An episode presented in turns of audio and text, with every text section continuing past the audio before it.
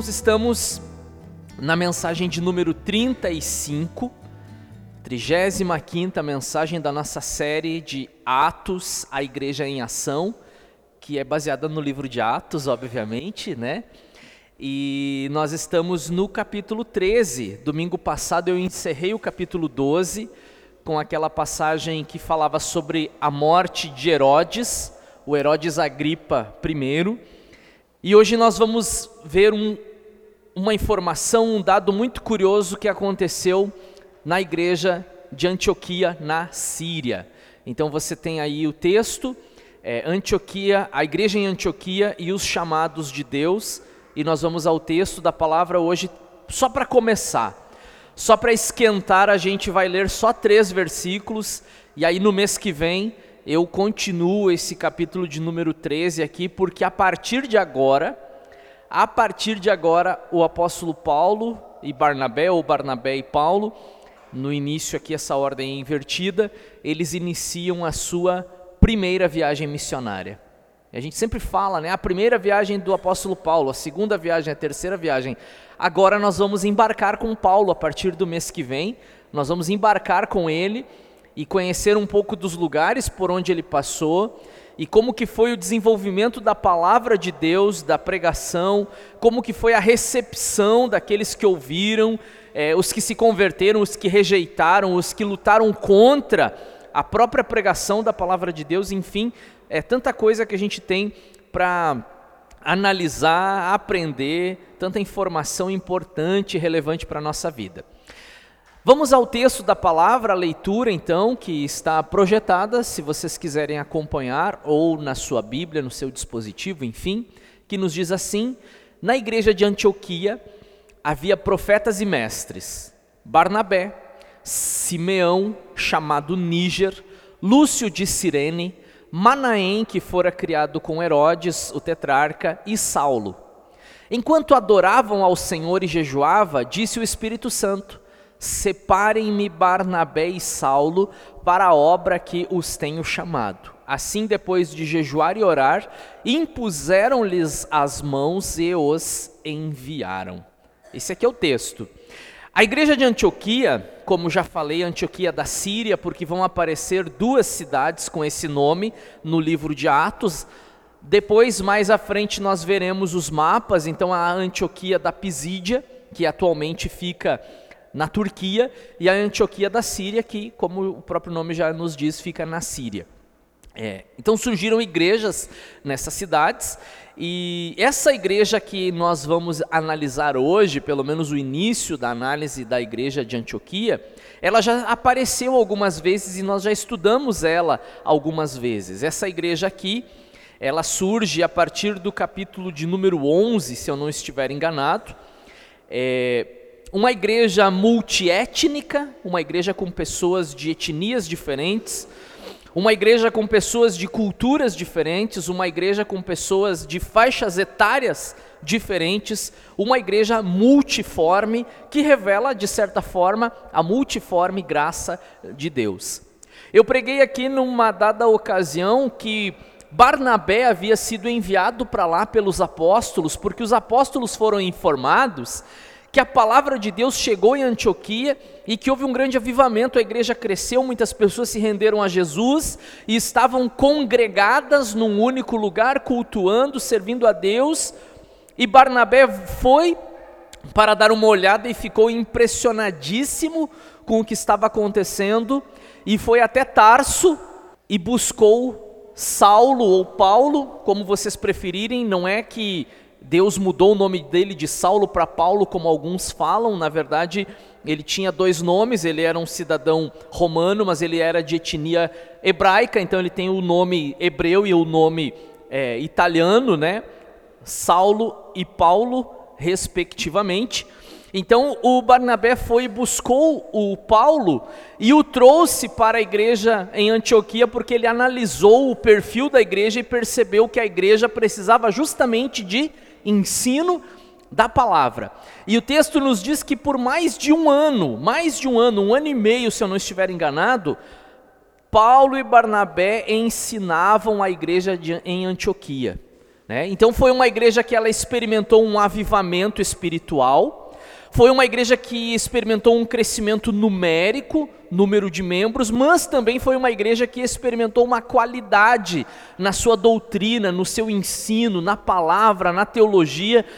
Em tese, uma igreja bem alimentada, como a gente costuma dizer, uma vez que usamos essa figura para dizer que a palavra de Deus é o nosso alimento, né? Ou pelo menos precisaríamos encarar dessa maneira, lermos a nossa Bíblia, estudarmos, alimentarmos o nosso espírito, assim como a gente tem o cuidado com o nosso corpo.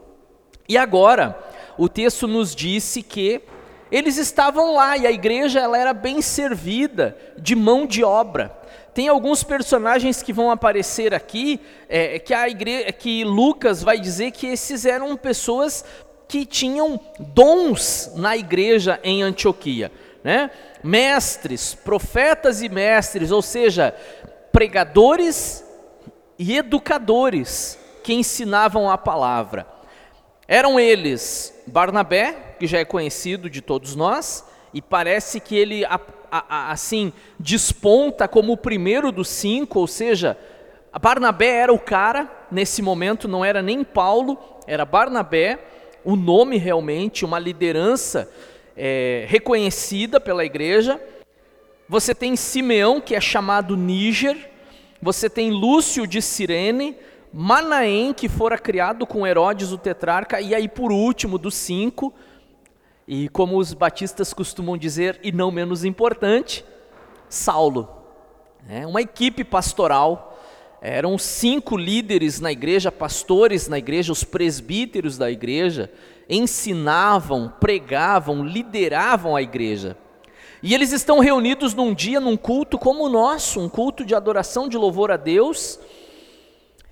E Lucas, ele enfatiza que o Espírito Santo falou à igreja. Quando a gente lê passagens do tipo, o Espírito Santo falou à igreja, ou Deus falou à igreja, ou Jesus falou com a igreja, é, são diferentes formas de dizer a mesma coisa, né?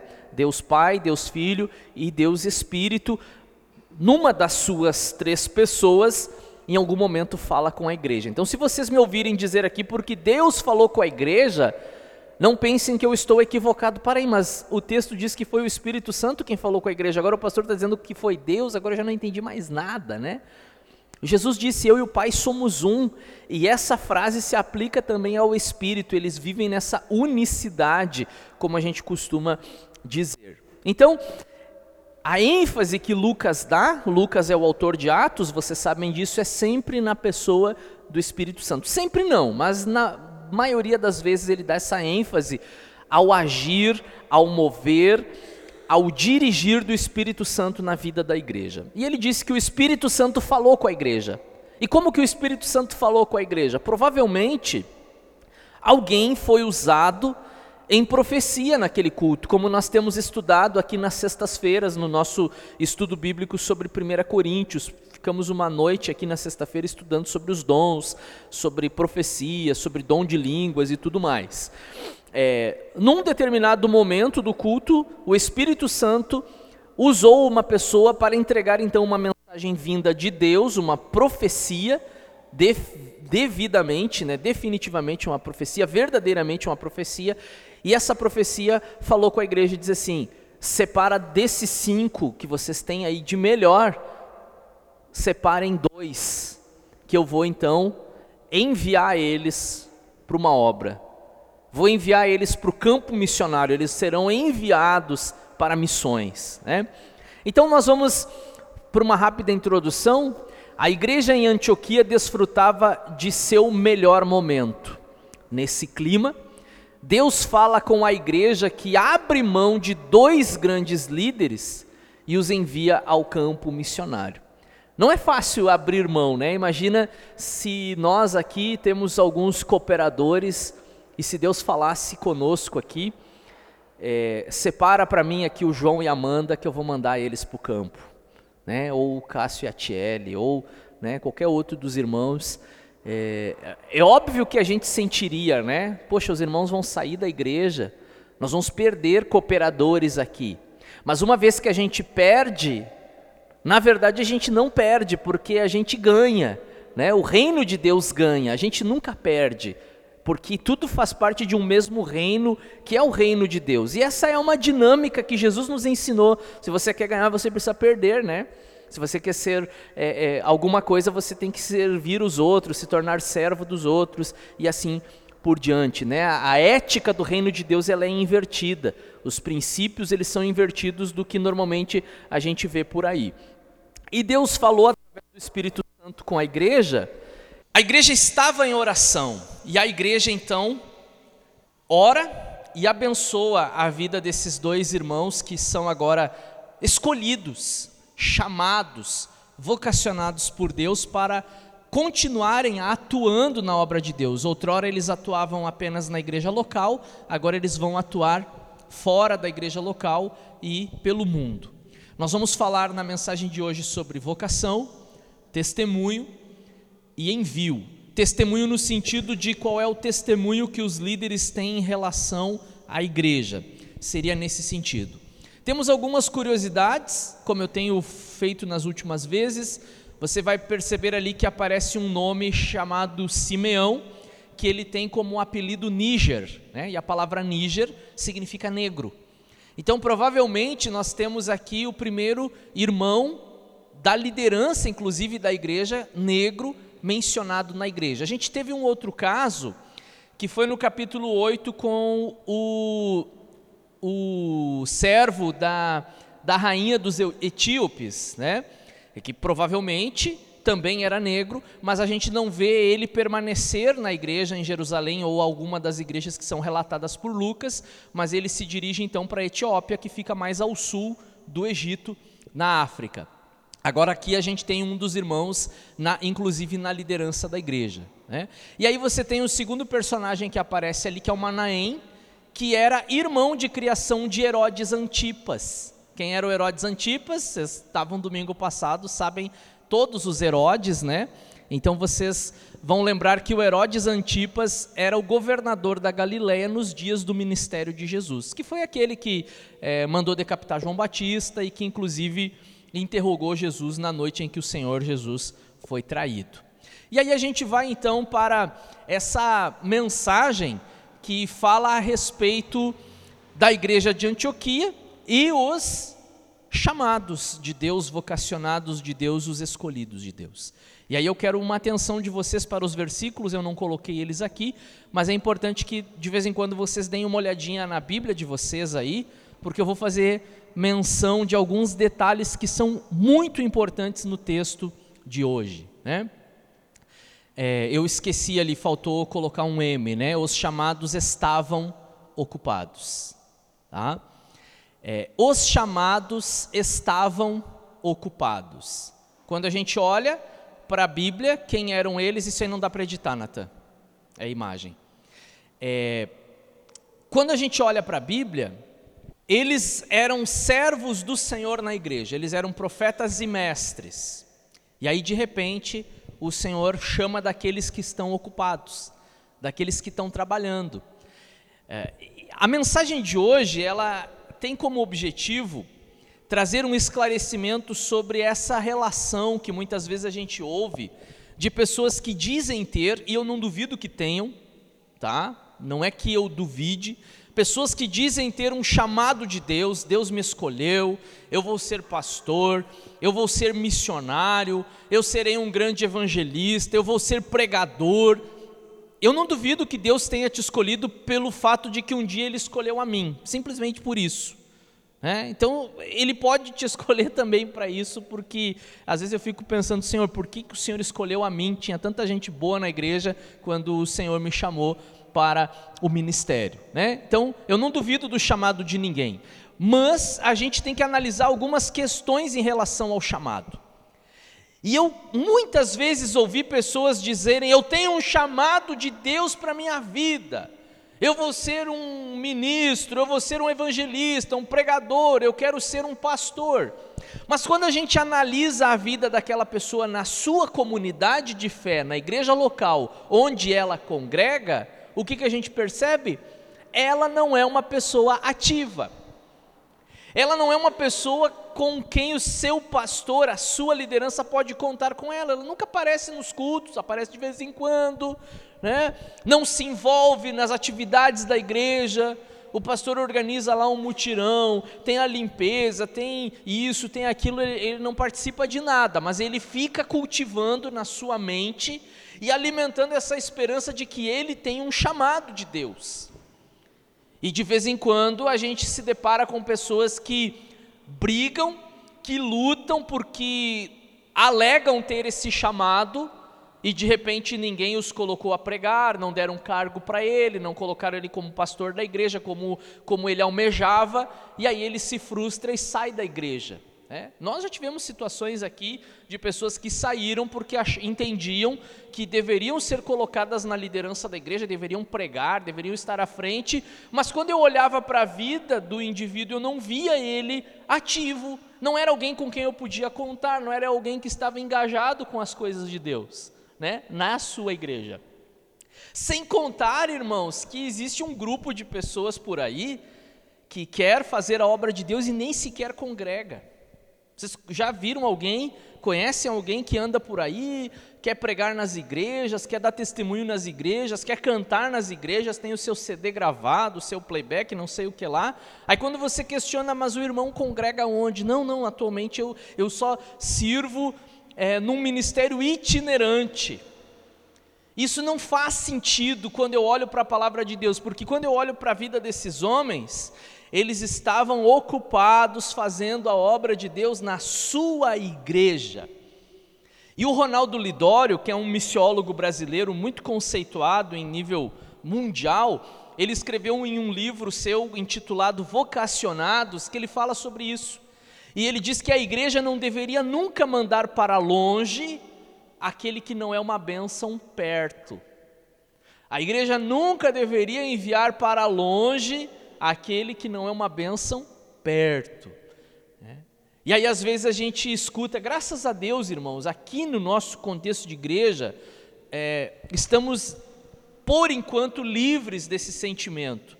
Mas às vezes a gente escuta por aí pessoas dizendo assim: ah, eu tenho um chamado missionário, eu vou para a África, Deus quer fazer uma obra através da minha vida na Índia e não sei mais onde, e aí você olha para a vida da pessoa na sua igreja, ele não é um servo, ele não é um cooperador, ele não é engajado, ele não está atuando, ele não está nos cultos, ele não está participando daquilo que são as demandas da igreja, mas ele se olha no espelho e ele enxerga um chamado. Eu não duvido que Deus não tenha colocado um chamado no seu coração, eu não duvido que Deus até não tenha escolhido aquela pessoa e que essa pessoa possa vir a ser útil nas mãos de Deus. Né? Amém, que seja. É o meu desejo que ela seja útil nas mãos de Deus. Mas antes de você evangelizar a pessoa do outro país, num idioma, numa cultura, num contexto diferente, faça isso aqui com seu colega de trabalho, com seu colega de faculdade, com seus amigos, com seus familiares. O camarada tem um péssimo testemunho dentro de casa, na sua família, na sua vizinhança, mas ele se imagina né, fazendo a obra de Deus, pastoreando a igreja ou fazendo qualquer outra coisa. Então, os chamados estavam ocupados. Né? Alguém falou uma vez que Deus não chama quem está desocupado. E se você observar na Bíblia, faz sentido essa frase. Né? Quando Deus chamou o profeta tal, ele estava lá arando a terra, o outro estava lá cuidando do, do, gado, o outro estava fazendo não sei o que, o outro fazia não sei o que. Jesus chamou os caras que estavam pescando. Né? Jesus não chamou os caras que estavam zanzando. Estavam né? fazendo alguma coisa, estavam ocupados. Quando a gente pensa em chamado na igreja, né? aí você imagina uma pessoa que já está um, dois, cinco, dez anos na igreja, não faz nada na obra de Deus, não é participativa, e de repente, do nada assim, mas do nada mesmo, ela diz assim, pastor, assina os documentos aqui, eu quero ser enviado lá para o seminário batista, vou estudar teologia três anos, e três anos depois eu vou pastorear uma igreja. Será que funciona desse jeito, irmãos? Eu imagino que não, pela experiência de vida e olhando para a palavra de Deus, eu não, não consigo enxergar dessa maneira. As pessoas que são chamadas por Deus, elas primeiro elas atuam na sua igreja, elas são bênção na sua igreja, elas são pessoas com quem o seu pastor pode contar. A respeito disso também, é, a gente percebe que Deus, ele fala com quem? Com a igreja. Aí o camarada vem falar para mim, pastor, Deus falou comigo, eu tenho um chamado, eu preciso ser pregador do evangelho, e, e, e, eu abro um parênteses aqui: ninguém proíbe você de pregar o Evangelho, irmão. Ninguém proíbe você de pregar o Evangelho, irmã. Agora, você vir aqui e ficar numa escala no domingo à noite pregar aqui, aí é uma outra história. Aí existe uma liderança que vai analisar isso. Não significa que isso aqui é fechado, que ninguém pode pregar aqui. Não, não é isso né? Mas tem que ter, tem que construir uma história dentro da igreja. Foi isso que eu falei para alguém outro dia que queria vir para cá e, e, começar já a pregar nos primeiros cultos. Eu disse não, se você for congregar lá na Ibicinos, se você vier para São Leopoldo congregar com a gente, você vai precisar construir uma história na igreja. Não é assim, né? Eu sei que se eu saísse hoje da Batista e chegasse de paraquedas numa outra convenção, na presbiteriana, por exemplo, eu não vou dar um carteiraço lá, olha, eu sou pastor, eu sou formado em teologia, eu tenho isso, tenho aquilo. Ah, que legal, então você prega hoje. Não é assim. Você constrói uma história naquele lugar onde você agora está congregando, deseja congregar, né? E olha que interessante, Deus, ele fala com a igreja. Quando a gente olha para o texto que eu pedi que vocês analisassem, né? Uh, o camarada, ele até pode ter uma experiência do tipo: Deus falou comigo. Deus falou comigo para que eu fosse ministro do Evangelho, pastor missionário transcultural, saísse do país. Legal. Mas a, a tua igreja precisa perceber isso na tua vida. Né? A tua igreja tem que reconhecer: o chamado não é o camarada que decide não é o pastor que diz assim, ó, até porque, irmão, se hoje, vamos pensar hoje, em termos de igreja batista, se hoje eu quisesse colocar mais um pastor aqui na igreja, que a gente pode ter mais do que um, tá? Não significa que é só um. Supor que a gente tivesse aqui um pastor para cuidar é, dos jovens, por exemplo. Né? Hoje nós não temos um pastor, pastor, nós temos um líder, é diferente. Mas se nós tivéssemos um pastor de jovens aqui, ah, vamos chamar alguém né, lá do seminário, um seminarista que se formou, vamos, vamos ordenar ele pastor, vamos colocar ele aqui. Eu não decido isso. A gente faz uma assembleia geral, a gente precisa indicar, propor, né, precisa ter apoio e depois votar e aprovar para ver. As pessoas têm que enxergar na vida daquele indivíduo um chamado de Deus. Eu posso até ver que ele tem um chamado, mas a igreja precisa concordar com isso também. Não sou eu apenas e nem ele apenas, né? Então, às vezes as pessoas dizem: "Ah, eu tenho um chamado". Amém. Então, continua usando o seu chamado aqui, exerça o seu chamado aqui, que a igreja vai ver. Ah, mas essa igreja aqui é cheia de panelinha. Essa igreja aqui não reconhece o meu chamado. Essa igreja aqui não me valoriza. Né?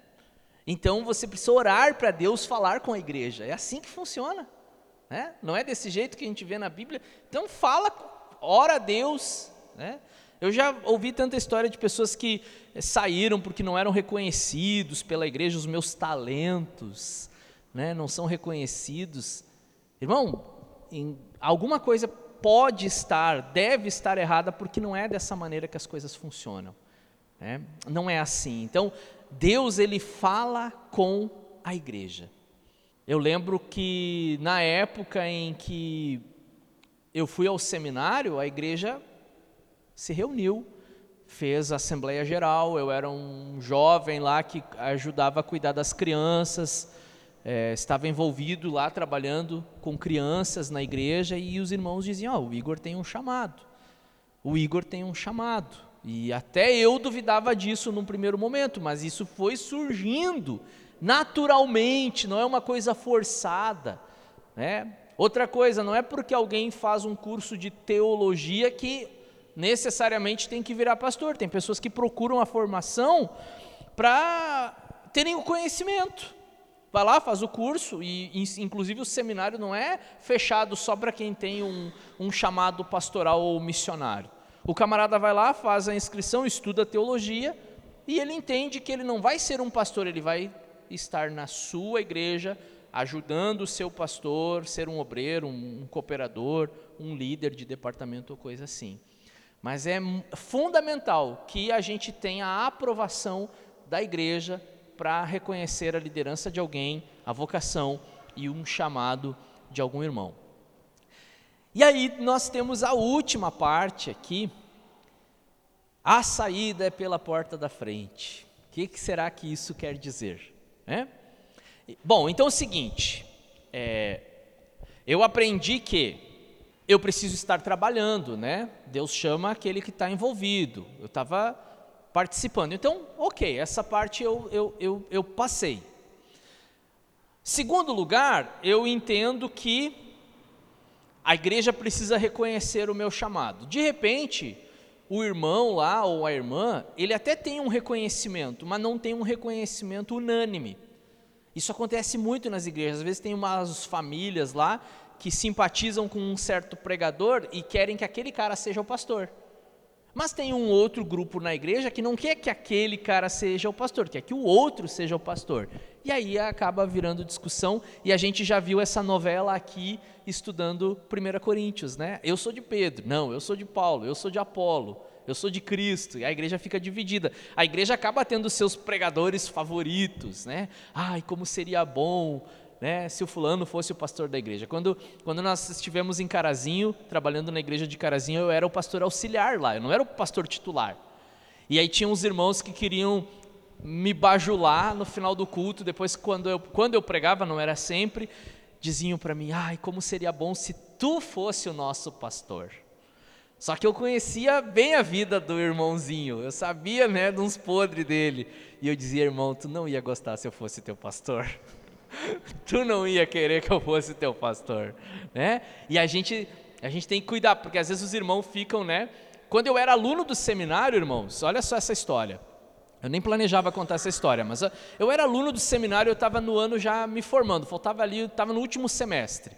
E eu trabalhava, tinha meu emprego, é, e de repente eu olhei lá, de dentro do meu local de trabalho, alguns carros estacionaram na frente do meu emprego. E eu olhei assim, mas eu conheço aqueles carros ali, não me são estranhos. De repente começa a descer o pessoal de dentro do carro. Eram três carros. Desceram três famílias, que eram famílias da igreja onde eu congregava.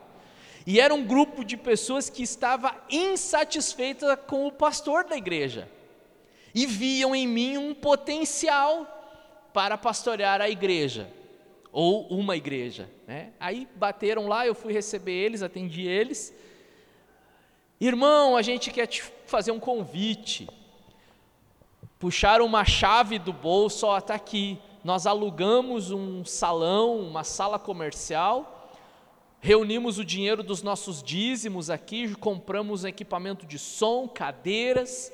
Nós queremos começar uma igreja e tu vai ser o nosso pastor.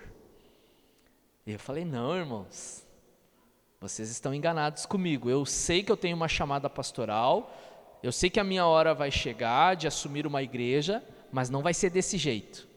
Não vai ser saindo da igreja onde eu estou com um grupo de três, quatro famílias alugando uma salinha e começando uma igreja. Não é assim que funciona.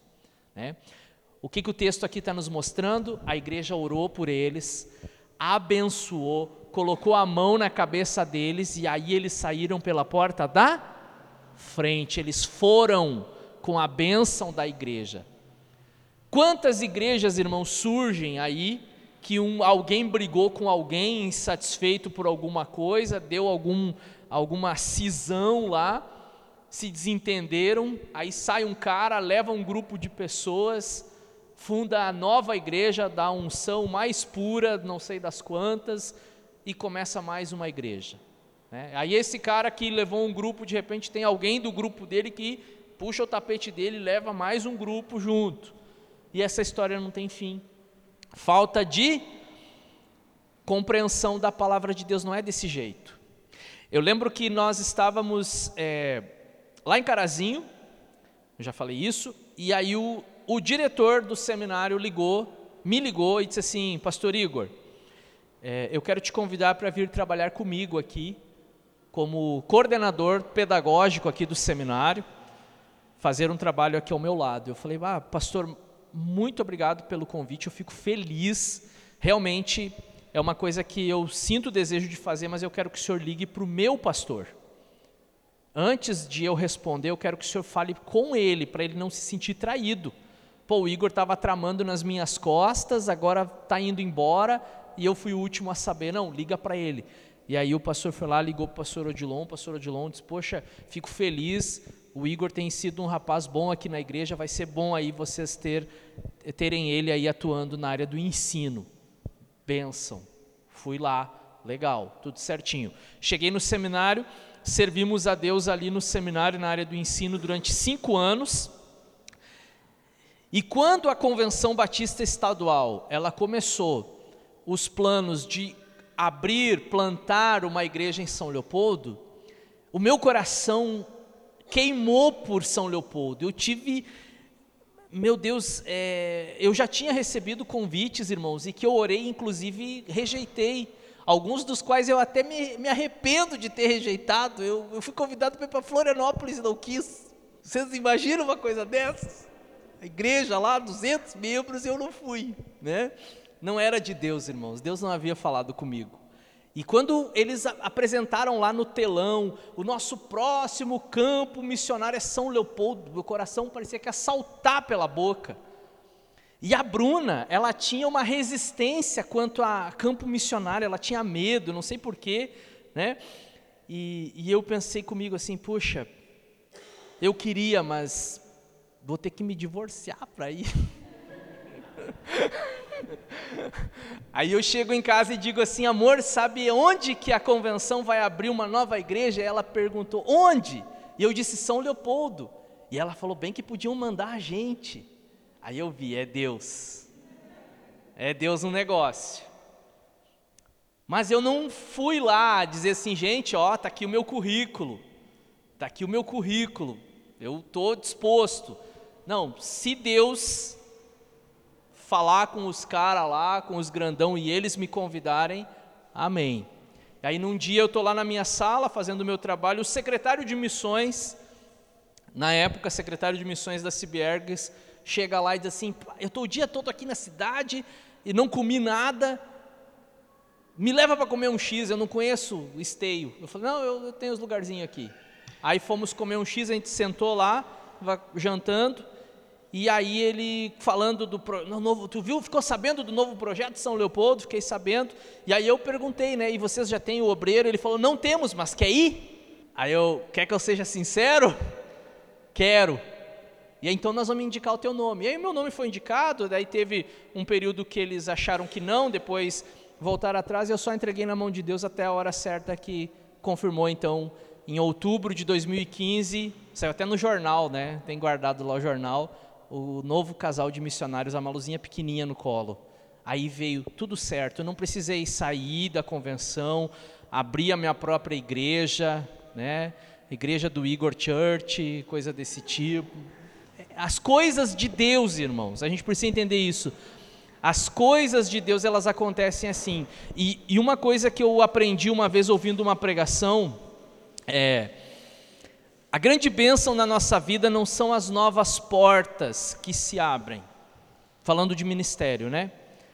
É, o que deve ser o orgulho da vida de um, de um pastor não são as novas portas que se abrem, são as portas antigas que permanecem abertas.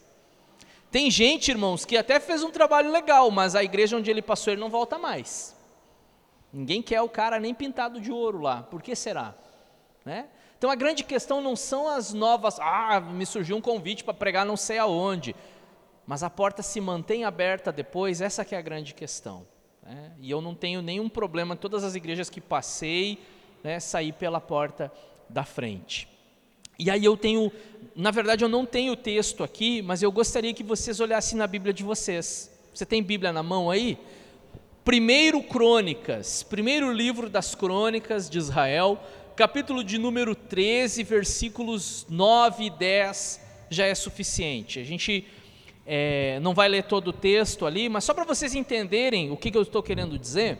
Davi estava assim, muito empolgado em trazer de volta a arca da aliança. A arca era uma caixa que tinha uns objetos sagrados dentro, tinha uma tampa, era feita de madeira, revestida de ouro. Na tampa tinha os anjos ali, os querubins com as asas, um, uma cruzando a asa do outro.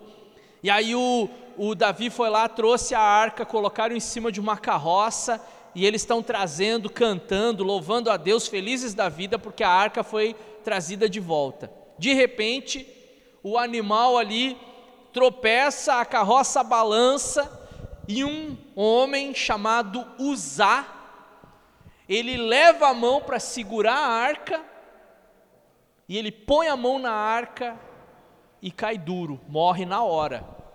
Aí a gente fica impressionado e às vezes até questiona: Poxa Deus, eu, eu, eu citei o texto certo? É isso aí mesmo? É isso? Poxa Deus, o cara quis ajudar e ainda morreu. Se fosse eu, tinha deixado cair a arca no chão, então. O cara quis ajudar e morreu. Né? Numa primeira leitura, nós pensaríamos assim. Mas eu quero dizer uma coisa para vocês: existe o meu jeito de fazer as coisas e existe o jeito de Deus. E o que é princípio de Deus é inegociável. Deus não negocia os seus princípios. Deus disse assim: quando vocês forem carregar a arca, ela tem argolas nas suas laterais coloquem as varas nas argolas e cada levita, quatro, pega num canto, põe no ombro e traz caminhando. Os levitas, com roupa branquinha, limpinha, purificados, põe a arca nos ombros e traz então para o lugar onde vocês quiserem. Aí os caras foram lá, ah não, mas caminhando deve dar muito trabalho, vamos largar em cima de uma carroça, é mais fácil né? Porque o ser humano quer sempre um atalho daquilo que Deus define como o jeito certo de fazer as coisas. Vamos, vamos atalhar, vamos botar na carroça que é mais fácil o processo, né? E aí o coitado do cara lá tenta ajudar, mas Deus é um princípio de Deus, né? Só os levitas podiam fazer isso, não podia botar na carroça, ninguém que não fosse levita podia botar a mão nela, né? e aí aconteceu essa tragédia que poderia ter sido evitada se as pessoas observassem aquilo que Deus está mandando fazer. Né? Existem muitas tragédias no meio pastoral, ministerial, irmãos, que acontecem porque as pessoas não observam princípios que são de Deus. Né? Deus, Ele não faz as coisas é, de qualquer jeito, há um processo todo. Ah, eu tenho um chamado pastoral, que bênção, eu vou orar para que esse chamado se desenvolva na tua vida mas faz a coisa do jeito certo. Entra pela porta, não pula o muro. Lembra da parábola do, do, do bom pastor, João capítulo 10? Lembra disso? Né? O que é o pastor das ovelhas, ele entra pela porta. O cara que for pego pulando o muro é ladrão, ele está roubando as ovelhas, ele não tem a chave do portão. Né? E aí Jesus diz que o pastor ele cuida das ovelhas, mas o que não é pastor, o que é mercenário, ele não está nem aí para as ovelhas, ele vê o perigo e ele se manda e deixa as ovelhas para trás. É o que muitas vezes a gente vê, as pessoas vão atrás desses aventureiros aí que abrem a nova igreja da hora, do momento, uma igreja que surgiu do nada, que não tem bênção, que não tem ninguém que enviou, que não teve reconhecimento de uma igreja para abençoar o chamado do cara. O cara simplesmente ele se intitulou pastor, ele acha que ele é pastor e ele pode até pregar bem. E, e, e eu reconheço que tem muito cara pregando muito melhor que eu, inclusive, mas ele pulou processos. Ele não respeitou os princípios de Deus. E aí lá na frente pode não dar muito certo. Então, essa mensagem para nós, claro, você deve estar tá pensando assim: poxa, o pastor está pregando aqui, mas eu não tenho chamado pastoral, eu nem quero ser pastor, não serve para mim. Serve porque em tudo na vida tem o jeito certo. Né? Para você é, é, atuar na igreja, para você se relacionar, para você namorar, para você casar, tudo tem o processo de Deus. Não é do jeito que eu quero fazer as coisas. Né? Tem o jeito pré-estabelecido de Deus. E quando a gente se sujeita ao jeito de Deus, a gente está debaixo da bênção de Deus. Quando a gente quer fazer do nosso jeito, a gente sai debaixo dessa proteção. E aí, de repente, vem alguma situação aí nos pega de surpresa. Ah, Deus, por que, que tu deixou acontecer isso comigo? Cara, a minha mão estava aqui, tu saiu. Foi tu que saiu debaixo da minha mão.